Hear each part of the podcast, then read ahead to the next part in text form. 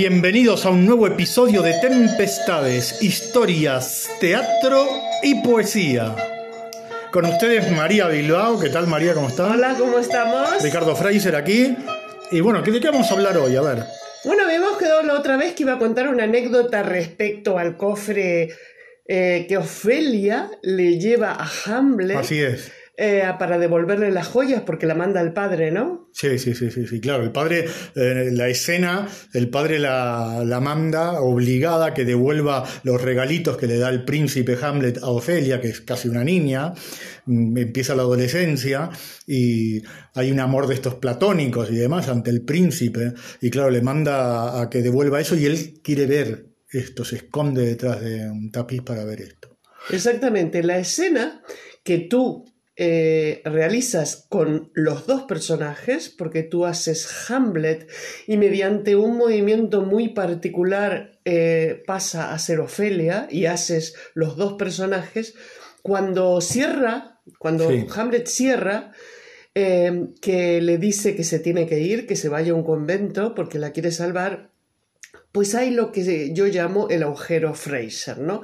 Que significa que hay momentos en el espectáculo en el que no sé cómo lo haces, eh, si con una bajas la voz, eh, con intención del gesto, de la cara, la, la, platea de jóvenes, que siempre, siempre hay bullicio, pues tal, hay un silencio absoluto. Yo a este momento le llamo el agujero Fraser. Entonces tú lo que haces con la caja es decirle a Ofelia, ¿por qué no te vas a un convento? Y ¡pac! cierras la caja. Claro, tiene que hacer un ruido especial justamente para que impacte ese momento. Yo me tomo el tiempo y demás y lo voy trabajando, ¿no? ¿Por qué? Exactamente, pero el tema es que Tempestades, desde que comienza hasta llegar a Hamlet, el público ha pasado por un montón de sobresaltos, ¿no? Desde la aparición de la calavera, o sea, desde música de efectos especiales, desde que aparecen cosas, de esa... bueno, es que pasa por un montón. Entonces, claro, cuando hay un momento en el que tú medianamente te recoges, los jóvenes están diciendo algo va a pasar, ¿no? Entonces, claro, ahí en ese momento que es el golpe de la caja, inmediatamente viene un golpe musical que es chum, chum, que es eh, de, mm, del autor de Evangelis. un trozo que Entonces, también eh, en ese momento, en ese instante que golpeas el cofre, pues salta la música. Entonces, doble susto, ¿no? Se siente en el público que hacen ¡Wow! Entonces, el, el tema es cuando Fraser tenía una caja un poco opaca en el ruido, digamos, por decirlo de alguna manera, un ruido opaco, y decide ir a una casa de decoración a buscar una caja que golpee más fuerte. Por supuesto, todo artista lo que hace es va a su bola, por decirlo de alguna manera muy práctica, ¿no? Entonces cogía las cajas de la estantería y empezaba a golpearlas, ¿no? Se quedaba así un momento en silencio, hacía ¡pa! Claro, había que escuchar el sonido, porque lo ah, más importante era el sonido. Sí, se entiende, se entiende. Lo que pasa es que tú no avisaste al vendedor en absoluto que se acercó al ver que tú golpeabas varias cajas a mirarte, ¿no? Y a observarte. Se asustó un poco, sí.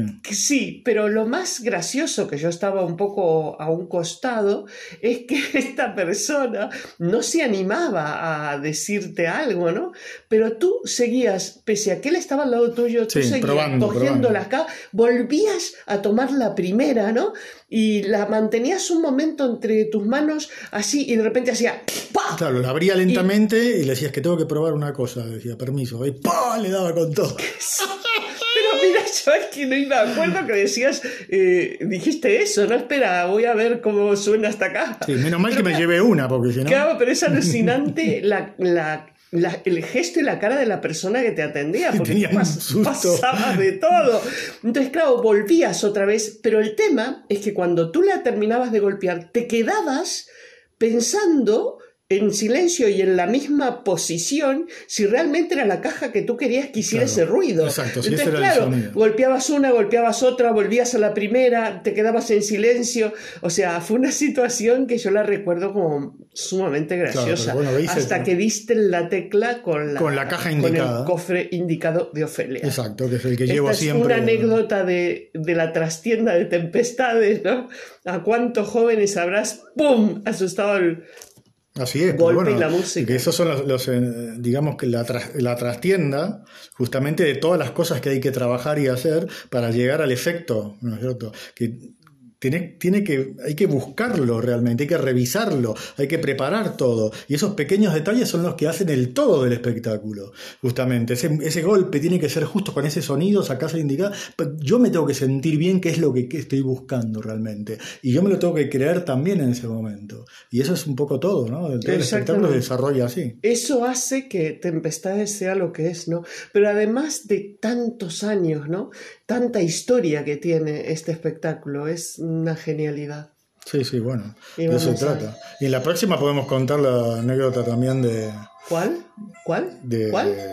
Mujer con Alcusa. ¡Wow! Mujer con Alcusa, madre de Dios. Pero a ver, yo estoy siguiendo un poco el rollo Sí, de bueno, bueno, Tempestades, bueno. ¿vale? Pero va un poco a- va un poco- Vamos por Hamlet. Si bien seguimos con todo, pero bueno, va un poco con... Un abrazo. Hasta la próxima.